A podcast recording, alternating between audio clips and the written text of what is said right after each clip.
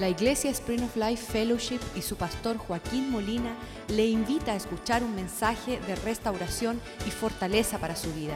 Sea parte de la visión Cambiando el Mundo. Señor, tu palabra hoy pedimos que tú la bendiga y que tú la envíe para que pueda cumplir su propósito como una espada de doble filo, Señor, que penetre nuestra persona, Señor que pueda dividir entre el alma y el espíritu, darnos entendimiento, sabiduría, que pueda, Señor, ser lámpara a nuestros pies para no tropezar, que tú engrandezca tu reino en nuestro corazón para participar de una vida abundante. Transforma nuestros pensamientos, Señor, por el lavamiento de tu palabra, oh Dios. Permítenos alcanzar, vivir toda la plenitud de la provisión que hay en Cristo Jesús. Y sabemos, oh Dios, que tú harás una obra de transformación con aquellos de nosotros que estamos dispuestos a recibir tu palabra. En el nombre de Jesús te lo pedimos. Amén y amén. En este tiempo hemos estado hablando a lo largo de, de tres semanas, creo, de lo que es el proceso de captar y entrar en la tierra de Viula. La tierra de Beulah es una invitación que Dios le extiende a su pueblo. Entren conmigo a un lugar provisto de todo. Y muchas veces um, dicen que para la persona hambriento, las cosas amargas les, uh, le, saborean como dulce. Uh, hay hombres que no tuvieron papá entonces ellos quieren tener el abrazo de un padre y por más que no tienen un padre, van y abrazan la homosexualidad. Están tratando de llenar un vacío con algo amargo, con algo que no debe de ser. Las personas que tienen depresión van y buscan el alcohol y la droga y tratan de tratar de destruir un sentimiento interno con lo indebido Ah, una hija que quiere el amor de sus padres va y se prostituye con hombres porque está buscando el ser valorada por los hombres. Entonces, en toda esta cuestión vemos que el hombre cae fuera de la tierra de Biula y cae en la trampa de las mentiras, ah, en el engaño. Y, yo le decía en el primer servicio, si tú nunca tuviste un carro, o si tú siempre tuviste un carro, tú no sabes lo que siente una persona que coge bicicleta y el transporte público porque ya tú fuiste provisto. Y muchos de nosotros estamos provistos de parte de Dios, pero no podemos saber lo que está sufriendo otra persona que todavía no ha entrado a esta relación. Hay otros solteros por aquí que quisieran soñar con lo que está viviendo Anubis, que, que, ya llegó la esposa, ya se casó, ya se fue a la luna de miel. El hombre anda por las nubes. Y hay otros que andan, tú sabes, no entienden esa realidad. Pero esa poder ser libres para entrar en la tierra de Bula significa este proceso y lo habla Pablo en 2 Corintios 10, versículo 3. No, vamos a empezar en el versículo 4. 2 Corintios 10, capítulo 10, versículo 4, Pablo le escribe a la iglesia de los Corintios, dice, porque las armas, hablando de municiones, de armas, de nuestra milicia no son físicas, no son carnales no falla cuando yo estoy enseñando algo que se llama guerra espiritual, que viene un loco donde mí después del servicio dice, pastor, por eso yo estoy almacenando rifles y amuniciones.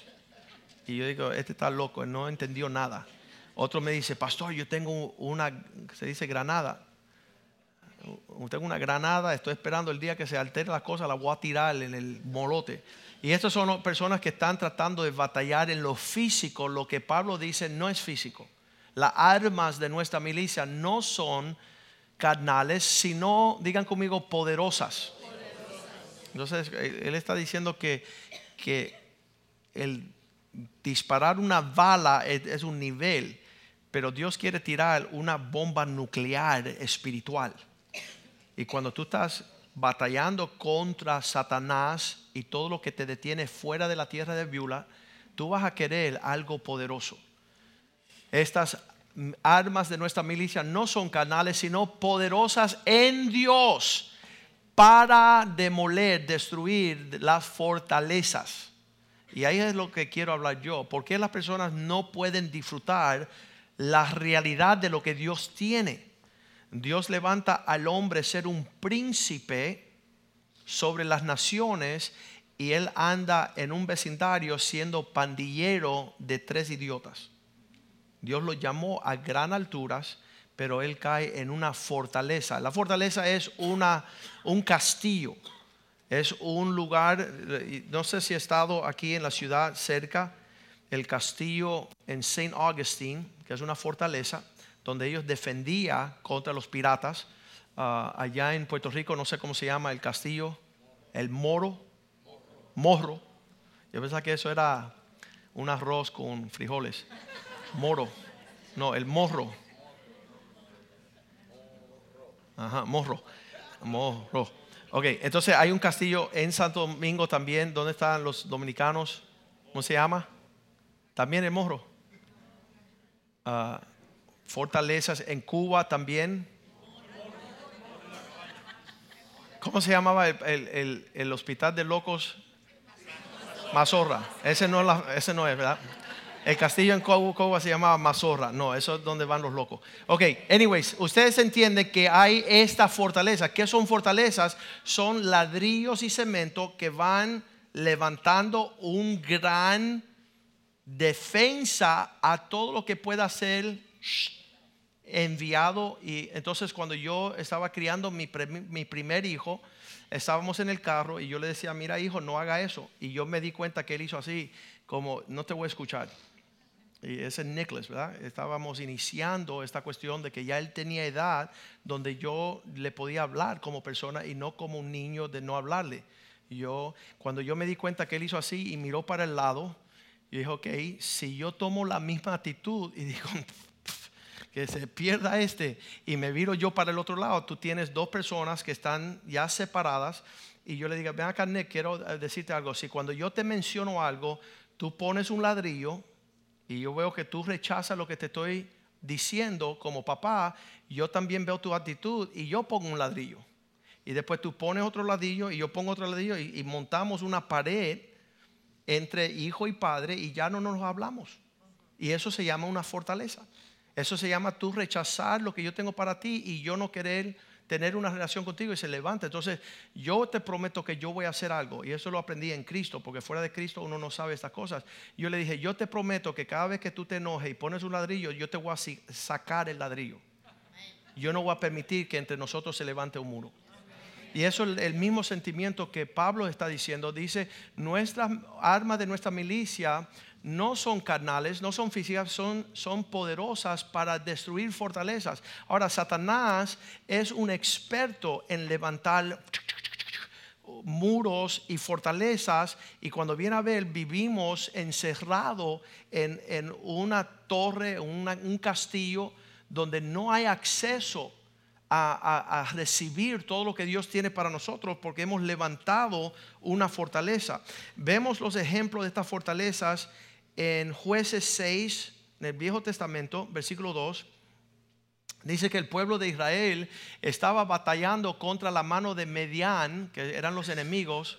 Dice que la mano de Madián, este, esta tribu, prevaleció contra Israel y los hijos de Israel, por causa de los madianitas, se hicieron, el pueblo de Israel se hizo cuevas en los montes cavernas y lugares fortificados. Cada vez que hay un enemigo, la tendencia ir salir corriendo y escondernos en una fortaleza. Y es en base de una mentira. Ah, hay mentiras como esta. El pastor me quiere reprender, así que no voy a ir a la iglesia. Fíjate tú cómo las personas actúan. Mi papá me va a llamar la atención, así que mejor no hablo con él. Y estas son cosas que los individuos empiezan a, vivir en estos montes, estas cavernas, estos lugares aislados. Versículo 3 dice, donde quiera que ellos, sucedía que cuando Israel había sembrado una cosecha, venían los madianitas y los amalecitas y los hijos del oriente contra ellos subían y los atacaban. Cada vez que uno trata de lograr algo, el enemigo quiere venir a despojarte de lo que es tuyo. Y, y uno busca una fortaleza para defenderse. Primera de Samuel 23, 14, David también dice que huía de Saúl en el desierto. David se quedó en el desierto, en lugares donde habían fortalezas, habitando en el monte, en el desierto. Lo buscaba Saúl por todos los días, pero Dios no lo entregaba en sus manos. Cada vez que los hombres quieren esconderse, buscan una fortaleza. Segunda Samuel 22, versículo 1 dice que David habló estas palabras diciendo, Señor, tú eres mi cántico, tú me habrás librado de la mano de eh, mis enemigos y de la mano de Saúl. Versículo 2. Oh Dios, tú eres mi roca y mi fortaleza. Tú eres mi lugar fuerte donde ahí Satanás no puede lograr el propósito. Tú eres mi libertador. Versículo 3. Tú, oh Dios, eres mi fortaleza. Nuevamente lo dice. En ti confiaré. Tú eres como un escudo. Tú eres fuerte, el fuerte de mi salvación, mi alto refugio. Ahí no puede entrar nada. Salvador mío de toda violencia me libraste. Entonces imagínense que Satanás está tratando de tirarte misiles, pensamiento, torturando, y tú vives seguro en un lugar donde esas cosas no tienen efecto. Mi hija tiene 17 años y cuando tenía 15, ella vino aquí a la tarima y ella dijo estas palabras. En el mundo nos quieren hacer sentir que somos fea, pero en Cristo ya nosotros estamos convencidas y conocemos que somos lindas. Qué bendición tener una hija que dice, yo no estoy afectada con los misiles que el diablo está tirando. Yo no tengo que andar presumiendo cambiar y transformar mi persona en una inseguridad por causa de que no hay una protección. Entonces en Cristo hemos levantado las verdades de Dios como fortalezas. Y la verdad te hace libre de caer en la atadura de el cautiverio de mentiras. Entonces, eh, aquí en nuestra comunidad, ah, hace años hay una congresista, su nombre es Iliana Ross Lennon, y ella le nacieron hace 24 años dos princesas que eran niñas bien chiquiticas y bien lindas. A lo largo del tiempo, cuando tiene 14 años la niña, empieza a sentirse que quizás ella no debe de ser niña. Y entonces tenemos la foto de cómo ella luce hoy, porque ahora ella piensa que es un varón. Y se cambió el nombre y se llama Rodrigo. Y eso es fortalezas que uno va montonando a falta de creer la verdad. Y entonces eh, una niña tan preciosa que las fotos de su niñez eran dos hermanitas, Amanda y Patricia, hoy día la mayor, como cree la mentira, como no tenía verdad, Satanás le pudo meter un dardo en su mente a decir que, es, que no es niña, que es hombre. Y hoy día se viste como hombre, tiene una barba como hombre, ah, todo un, estilo de vida ah, que es un gran engaño en vez de vivir el propósito de Dios, hoy día lastimosamente está viviendo algo que, no tiene nada que ver con la realidad. Ella ha abrazado una mentira. Entonces, obviamente que Dios ha puesto en ella un vientre para que nazca hijo y ella no va a caminar en ese. Entonces, muchas personas dicen, no, pasó, pero estás imponiendo una verdad en mí. Mira, no, no hay que imponer la verdad. El predicador dijo, no, el asunto no es que tú no creas la verdad, sino al no creer lo que es verdadero, tú caes en la mentira. Esa es, la cuestión. No es que tú no vas a creer nada, sino que vas a creer, creer cualquier cosa. Cuando Satanás te mande un misil y él es bien astuto, eh, él puede lograr decirte una mentira como que eres feo. Y tú te vas a tromar. Allí llegó a un joven a nuestro grupo de jóvenes hace 25 años atrás, ah, hace 25 años, y él decía, Joaquín, la historia de él es cinco veces intentó matarse. Con 25 años había intentado el suicidio cinco veces. se trató de colgar en el cuarto, trató de chocar contra, una, contra un árbol, se cortó las venas, tomó pastillas, hizo un sinnúmero de cosas. ah, porque él, y yo decía, ¿y por qué tú tienes esta actitud? Y dice, yo soy feo. Yo soy feo. Y yo, yo decía, mira, tú eres un joven buen mozo, yo soy más feo que tú. Así que si tú te vas a morir, yo también me tengo que matar. Pero, pero eh, son mentiras que se vienen y se y afecta nuestro desarrollo y nuestra forma de vivir.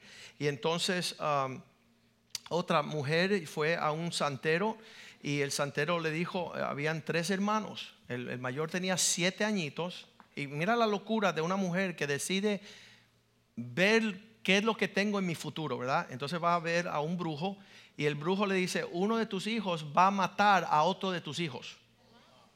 Eso es lo que le dijo. En tu vida, lo que Dios revela aquí, lo que estoy haciendo es que uno de tus tres hijos va a intentar. Entonces ella vio el mayor ya estaba en la escuela sacando buenas notas y portándose bien y tenía una criatura de cinco meses en sus brazos. Entonces el, el mediano, se llama Carlito, tenía cuatro años, era bien travieso y ella me decía, este es el que va a matar a alguien. Y ella empezó a rechazarlo y tratarlo diferente. Nunca lo dejaba solo con su hermanito. le- cuidaba de la forma de la co- alimento y todo eso. Y cuando ese muchacho cumplió um, como 13 años, ella fue y lo institucionó en un manicomio. Ella, asustada, con un temor, con lo que había dicho el brujo, ella actuó en una mentira. A los 18 años sale Carlos de ese manicomio hecho un trastornado.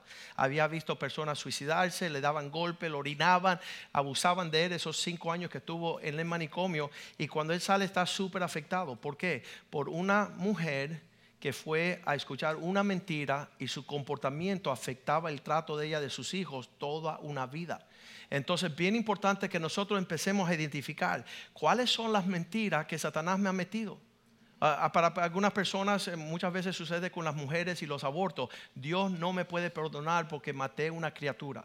Eso es una mentira directamente del infierno para alejarte, distanciarte de un Dios bondadoso y amoroso que te perdonó tus pecados en Cristo Jesús y te lava y te limpia blanco como la nieve, por más que tu pecado sea rojo como el carmesí, Él viene a librarte. Pero Satanás quiere seguir imponiendo, no hay perdón. Yo tuve un cliente que era soldado en Vietnam, era un hombre mayor, yo le hablé de Cristo y dijo, mira doctor, con todo respeto, Dios no me puede perdonar a mí lo que yo he hecho. Y yo decía, pero ¿qué ha hecho este hombre? Cuando él estaba en la guerra, los niños de 8 y 10 añitos llegaban para limpiarle las botas. Pero muchos de esos niños tenían una bomba en su cajita de limpiabota. Y él decía, nosotros nos decían, cuando ves un niño acercarse a ti, tienes que matarlo. Y yo maté, él decía, un montón de niños. Y Dios no me puede perdonar eso. Entonces yo nuevamente le digo, mira, hay provisión en la cruz del Calvario.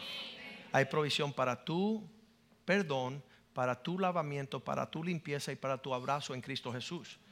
Yo me había formado la, la- imagen que Dios estaba enojado conmigo desde los 8 años, 10, 11, 12 años. Y cuando me hablaban de Dios, yo decía, wow, el día que yo llegue al cielo eh, me va a dar por la cabeza con un palo. Y era un Dios enojado conmigo. Eso era una fortaleza, una mentira, una imagen.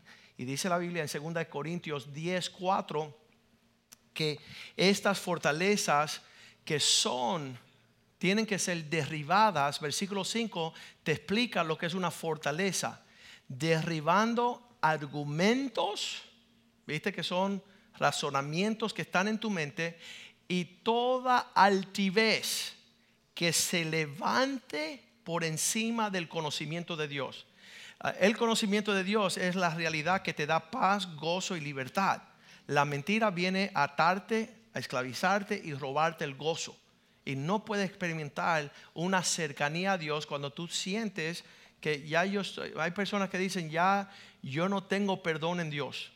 Ya, ya yo sobregiré. Que puede ser el caso de la mujer samaritana que tiene cinco esposos y está en una relación adúltera y Cristo se acerca a ella y ella tiene, yo soy samaritana, tú eres judío, no podemos hablar, no puede haber comunicación, una fortaleza, una mentira.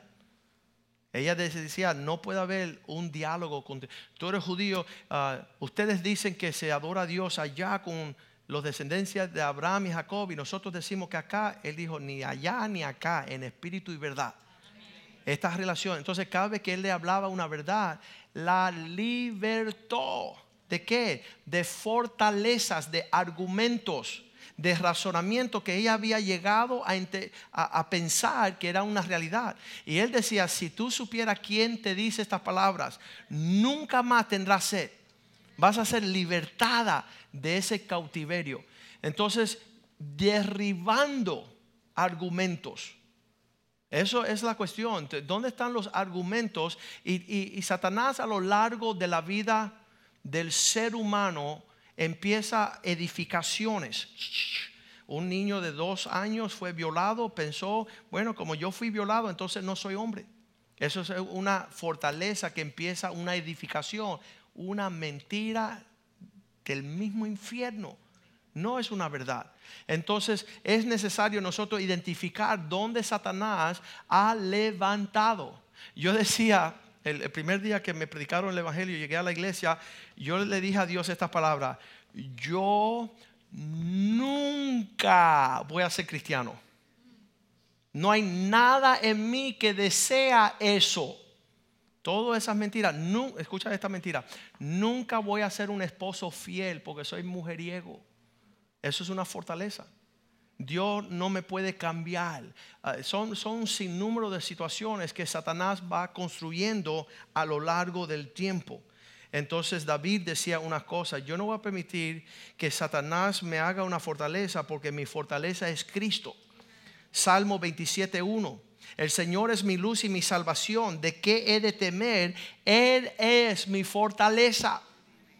Él es donde yo me escondo. Yo no me voy a esconder. Era cómico porque ah, en una entrevista en el televisor que me hicieron hace unos años, esta psicóloga estaba contrarrestando todo lo que yo decía.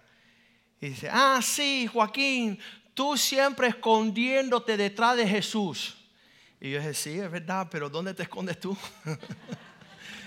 ¿Tú me entiendes? Yo tengo mi fortaleza, yo estoy escondido en Cristo, la vida mía está escondida en Cristo.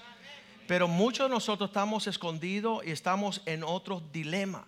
Y él decía, David, Jehová es mi fortaleza de mi vida, ¿de quién he de atemorizarme?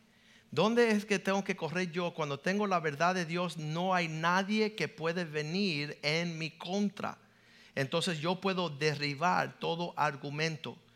Um, en, todo caso, muchas personas se dedican a tratar uh, de, después de este mensaje, yo sé que muchas esposas le van a decir a sus esposas, tú ves, tú estás en esa fortaleza que habla el pastor. Y yo digo, mira, tú tienes que preocuparte de tu propia fortaleza y olvidarse de su esposo o esposa. No estén entrando en polémica porque eso, este no es el, propósito de esta situación.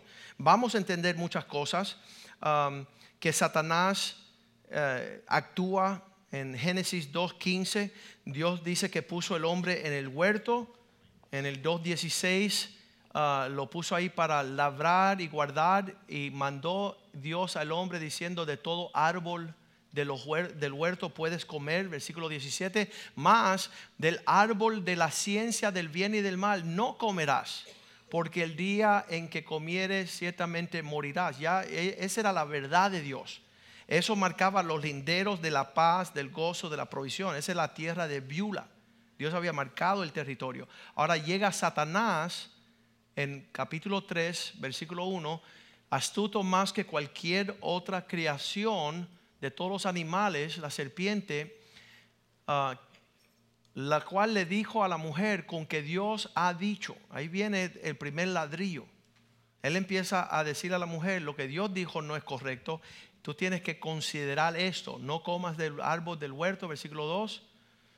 Y ella dice, ella empieza una conversación del fruto de los árboles del huerto, podemos comer todos versículo 3.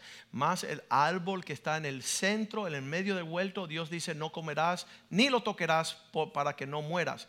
Versículo 4, Satanás le dijo, no morirás. Ahí empieza la contra, eso es un argumento que empieza la edificación de todo una separación del hombre con Dios. Versículo 5, sino que Dios sabe que el día en que comas de él serán abiertos vuestros ojos y será ah, seréis como Dios sabiendo el bien y el mal. Entonces, en todo este intercambio de la verdad de Dios con la mentira de Satanás, Romanos 1:25 dice que cambiando la verdad por mentira ya que cambiaron la verdad de Dios por la mentira y empezaron a honrar y dar culto a las criaturas antes que el Creador.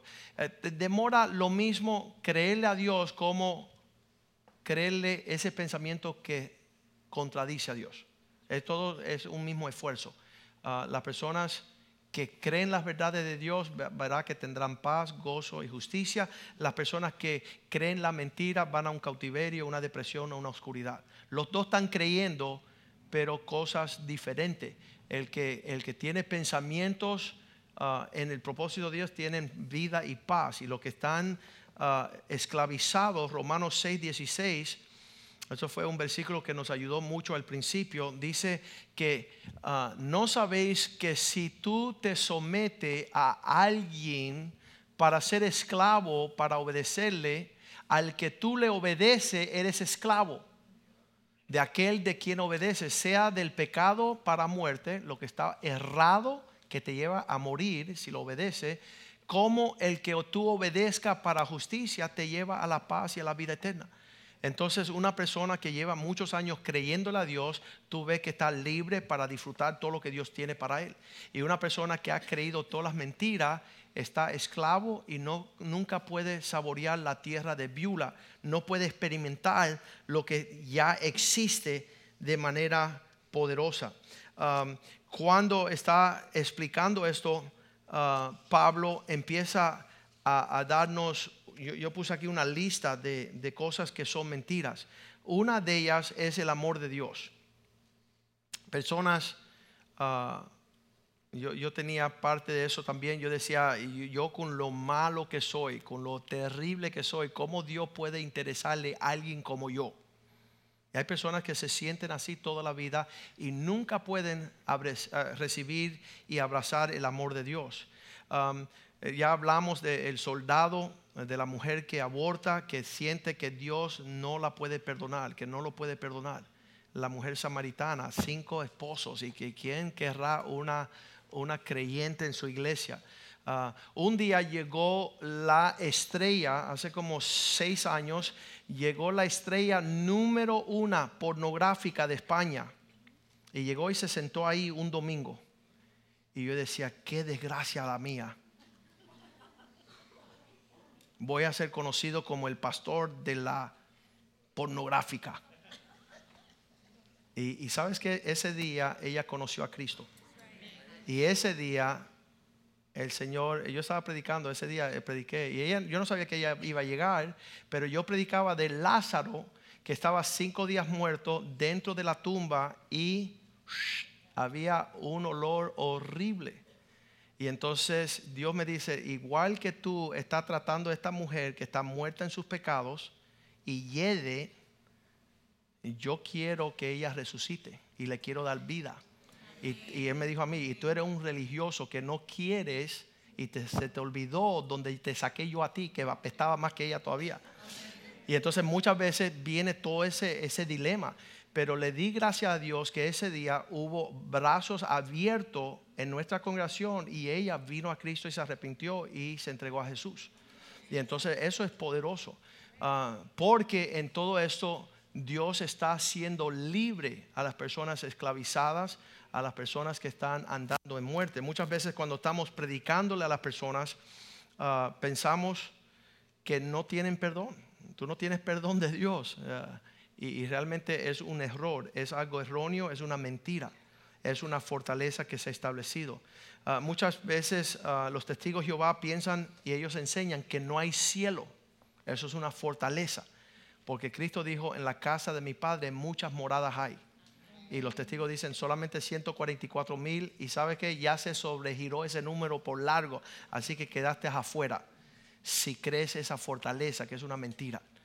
Ah, ellos, peor que creer que en el cielo no hay ocupo, ocupo, ah, hay personas que creen que no hay un infierno. Y esas personas, eso es una fortaleza, eso es algo indebido. Ah, es, es algo que la Biblia menciona y describe el horrendo lugar de juicio eterno. Y hay personas que en, su fortaleza atea dicen, como no voy al, infierno, como el infierno no existe, pues yo puedo negar recibir a Cristo. Eso es un cautiverio y Satanás lo utiliza. Entonces, Deuteronomio 12, versículo 2, el pueblo tenía un mandato. Decía, cuando están navegando en la vida y encuentra cualquier fortaleza, dice, destruyelo enteramente. Cualquiera fortaleza que se va edificando, Ah, no puedo perdonar, ya me hicieron demasiado mal. No, no, hay personas que la mentira del pastor no me quiere a mí. Una mentira del mismo infierno, lo reprendo en el nombre de Jesús. Ah, dice que el pastor da su vida por las ovejas. Súper importante. Ah, entonces, el destruir estas fortalezas en, la vida de esta joven, de, de Amanda Ross Letnen, yo estoy loco por ir allá y derribar todos esos muros y esa fortaleza que tienen atada a esa joven a, no saborear lo que Cristo tiene para ella. Um, la verdad es la que nos hace libre la verdad que nos hace libre. En esta semana me pude encontrar con un señor y él dice, pastor, mira, ya yo tuve esposa, tuve hijo, te venía regado, es el problema, ya, Dios no me va a perdonar, ya no tiene que saber. mentira del diablo. Dios te ve como un hijo precioso, Dios te quiere arropar, Dios te quiere vestir con vestimentas de gloria. Ah, y, eso es, es romper. Uh, derivar toda esta fortaleza. Mira, destruye estos lugares donde las naciones que vosotros heredaréis sirvieron a otros dioses, creyeron otras mentiras. Sobre los montes altos, habían altares puestos en lugares altos que causaba que uno sirviera a dioses falsos sobre los collados y debajo de todo árbol frondoso. Versículo 3. Entran y destruyen, derriba los altares que vienen por generaciones, quebranta esas estatuas, estas imágenes con fuego, destruyelas, las esculturas de dioses y raerás su nombre de aquel lugar. Empiecen a derivar. Vamos a, a volver a 2 Corintios 10, versículo 3. Pablo está diciendo las personas no pueden heredar todo lo que Dios tiene para ellos, a menos porque aunque andamos físicamente, estamos en la carne, hay una vivencia real, no militamos según la carne. ¿Qué significa? Una de las mentiras más grandes es que este fulano la tiene contra mí. Eh, yo estoy en una batalla contra el jefe en el trabajo, contra el vecino, estoy en, guerra con mis trabajadores, con mi empleado, con, con mi empresa. Uh, Efesios 6:12 dice que nuestra milicia no es contra, no tenemos lucha contra sangre y carne. Tu lucha no es una física contra la persona, sino espiritual peleando principados, potestades, gobernantes, gobernadores de las tinieblas de este siglo contra las huestes, los ejércitos espirituales de maldad en las regiones celestiales. Muchas veces no entendemos, yo lo describí así, cuando era joven y era pastor de jóvenes, cuando nosotros entrábamos a Coconut Grove y íbamos a robarle las almas a Satanás, es como un narcotraficante que va y pone su estante en el medio de una región donde ya tiene dueño y territorio. Y muchas veces Satanás dice, ¿sabes qué? Tú no puedes poner tu negocio de salvar almas donde yo llevo destruyendo las almas muchos años. Y decimos, tú te vas a llevar una sorpresa, porque dice que las huestes de la maldad no prevalecen contra la iglesia nosotros sí podemos entrar a estos lugares y empezar a derribar altares, estatuas, eh, cosas falsas, pensamientos torcidos, todo lo que conlleva, lo que resiste el poder de Dios. Vamos a, volver a 2 Corintios 10, 3. porque au- aunque andamos en la carne, no militamos según la carne. Hay que aprender cómo discernir lo que está siendo un obstáculo. Ah, cuando mis hijos estaban creciendo con 12, 13, 14 años, esa, esa edad de los adolescentes, empieza Satanás a dispararle todo un sinnúmero de, de pensamientos, de ideas. Mi hijo con 8 añitos decía, papá, cuando yo crezca ya no te tengo que obedecer, voy a ser un adulto. Esa fortaleza la voy a escachar ahora mismo. Yo tengo 35 años y sigo obedeciendo y honrando a mi papá. Y cuando le di la verdad, eso derribó la fortaleza. Cada vez que tú llevas la verdad, hace a la persona libre. Y, y realmente es algo que nosotros tenemos que ah, alcanzar. No es, aunque andamos en la carne, no militamos. Según la carne, versículo 4 porque las armas de nuestra milicia no son carnales, no son físicas, sino poderosas en Dios para destrucción de fortalezas. ¿Dónde es que Satanás? Mira, una de las fortalezas bien fuerte entre el pueblo hispano es mientras más dinero do- doy, más pobre voy a ser. Entonces no voy a dar nada. Esa fortaleza hace años yo la destruí en mi vida. Y yo no puedo alcanzar darle más a Dios que Él enseguida me está dando de regreso. Y yo mientras más doy, Dios más me da. Y mientras más me desgasto, más Dios abre la provisión. Por eso dice la Biblia, mejor dar que recibir. Pero hay muchas personas que tienen una fortaleza aquí en el bolsillo que no sacan ni ni un dólar. Dice que cuando sacan los dólares tienen espejuelos oscuros para que no le dé mucho el sol, ah, porque no están acostumbrados sus dólares de, de ver, los presidentes de ver la luz. Nuestra milicia es poderosa para destruir fortalezas. Y, yo puedo decir que en todas las áreas donde en, eh, en tiempos atrás vinieron, la familia Molina son mujeriegos, la familia Molina, ah, ah, eh, todas estas fortalezas que vienen por generaciones, le doy gracias a mis padres, destruyeron todas esas mentiras y establecieron en nuestro corazón de estar libres en Cristo para servirle. Versículo 5 dice, todo argumento, derribando argumentos, toda altivez que se levanta, escucha esta palabra, contra el conocimiento de Dios. Así llevando cautivo todo pensamiento. Cuando tú ves algo que se levanta, que contradice la Biblia, agárralo y llévalo cautivo a la obediencia a Cristo. No te ubiques así.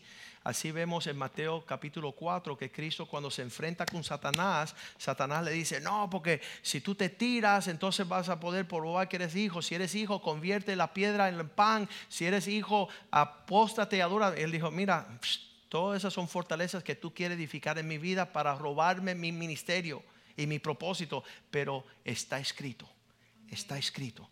Está escrito, está escrito, está escrito. Y él pudo, bloquear todo lo que fue el intento de Satanás de destruir y traer su vida al cautiverio. Versículo 5, terminamos. Segunda de uh, Corintios 10, 5.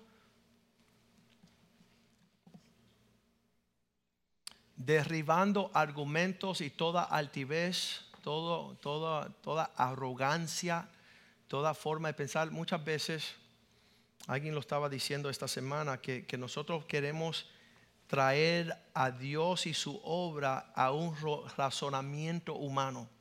¿Y cómo voy a mantener mis hijos? ¿Y cómo voy a comprar un carro? ¿Y cómo voy a tener mi casa? ¿Y cómo voy a tener estudios? Y todos esos debates empiezan a jaquemate a que los cielos se abran y Dios enterrarte en la muchedumbre de su promesa y su fidelidad no argumentes más con Dios. Di sí y amén.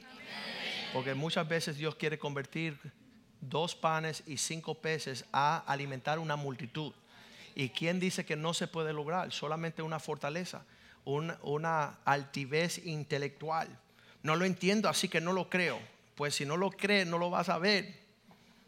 Si no lo crees, no lo vas a entender tampoco, porque Dios opera en lo sobrenatural. Él no está en razonamientos humanos. Y le doy gracias a Dios por eso. Esa es la fe. Versículo 6. Estando pronto, mira que rápido, Nosotros los criamos así como cerditos hasta que tengan cien mil otros pensamientos. Pero Él dice, castigando pronto toda desobediencia. ¿Y cómo lo hacemos? Cuando nuestra obediencia es perfeccionada.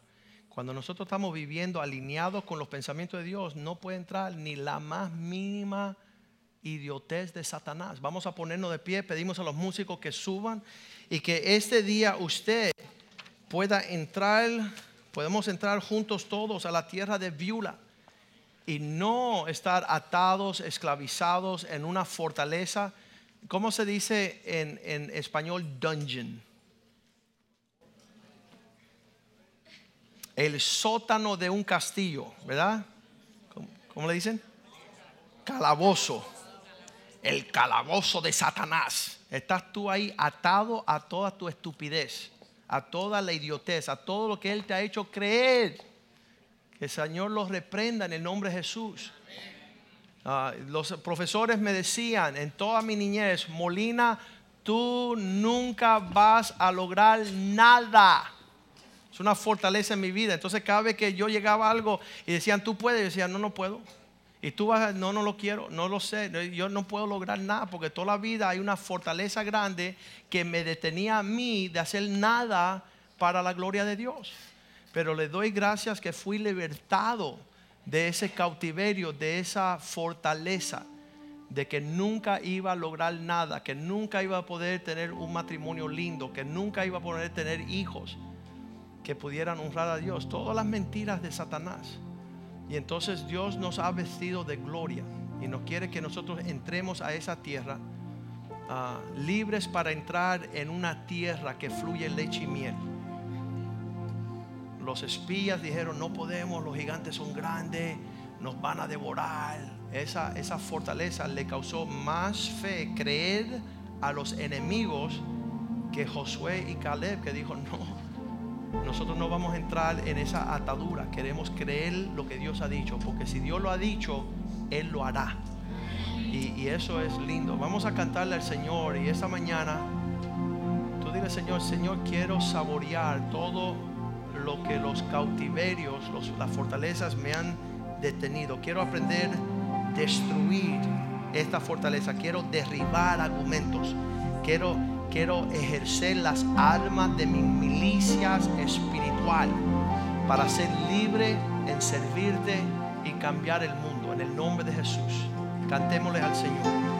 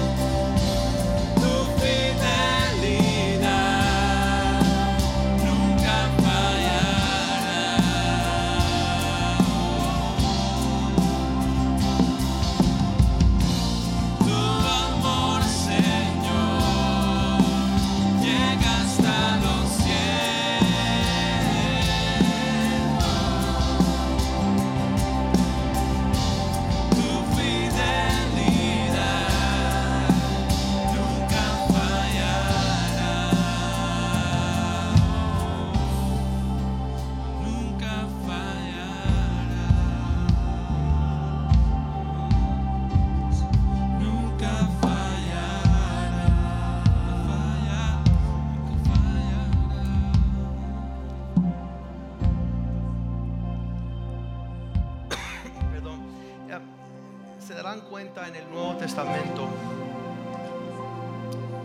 que como Pablo está lidiando con todo un pueblo religioso, y nos sucede a nosotros también que, que nos criamos en un formato religioso, Pablo tenía que destruir la fortaleza de que ellos, eh, de la justicia propia, um, él decía a ellos, sabes que ustedes tienen toda una medida de guardar requisitos y guardar la ley y cuando estás viviendo en ese ámbito están negando la fe que es por gracia.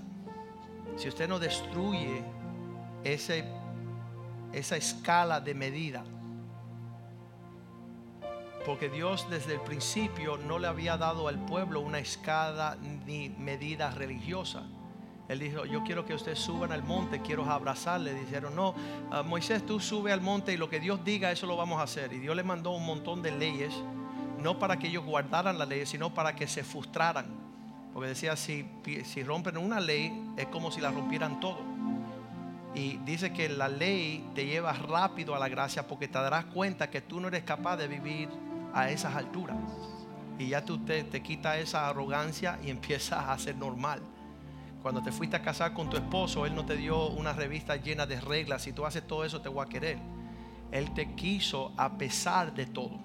Pero nosotros tenemos todo este régimen de reglas y protocolo. Y caemos en esa trampa para no disfrutar lo que Dios hizo. Con mis hijos, con mi esposa, yo no tengo un régimen de estatutos y reglas y, y cuándo entran y cuándo van y qué hacen. Y le estoy siempre sacando Ah, calificando, ¿no? Eso no es la realidad de una relación. La base de esta relación es un amor eterno. Y ahí cuando dice Pablo, si pudieran medir la altura, la longitud, la profundidad, ah, todo en cuanto a qué es la, la expresión del amor de Dios, es que vamos a poder estar libres de todo que es una atadura. Pero le pedimos a Dios que esto, esto demora un tiempo en mi vida, demora hay, cosas todavía en mi vida, ahora ya no a un nivel personal ni familiar, sino ministerial, que, siento, Señor, eh, tú sabes qué es lo que limita una expresión plena. Y estoy seguro que son ataduras, son fortalezas en, cosas que yo tengo, eh, estoy luchando en ese sentido. Ah, pero quiero entrar en lo que Dios tiene para mí y no ser limitado por cosas que yo me imagino y estoy limitando ah, en mis pensamientos. Así que Padre, nosotros te damos gracias esta mañana, esta tarde, por lo que nuestros oídos han escuchado, lo que nuestro corazón ha recibido, lo que tu Espíritu ha ministrado a la iglesia, oh Dios. Que nuestras armas no son carnales, que quitemos el razonamiento humano para enfrentar la oposición, las angustias, adversidades en la vida y que podamos derribar toda fortaleza y todo argumento y todo conocimiento, imagen que se levanta por encima de quien tú eres para esclavizarnos y destruirnos a nosotros, Señor. Que tengamos la capacidad de vivir en, una, en un ámbito amplio de fe, de esperanza, de amor, en plena gracia. Y entendiendo, Señor, que tú estás a nuestro favor y no en nuestra contra. Te bendecimos, te glorificamos. Permítenos alcanzar las alturas de tu propósito y que nada detenga nuestras vidas, nuestra familia, nuestras finanzas por fortalezas edificadas por manos impías de hace muchos siglos, Señor. Glorifícate en cada familia de nuestra iglesia, en cada familia que escucha esta predicación a través de las redes sociales, oh Dios, y que este año sea un año libre para entrar a la tierra de Viula. Te lo pedimos en el nombre de Jesús. Amén, amén y amén. Salúdense unos a otros en el amor del Señor.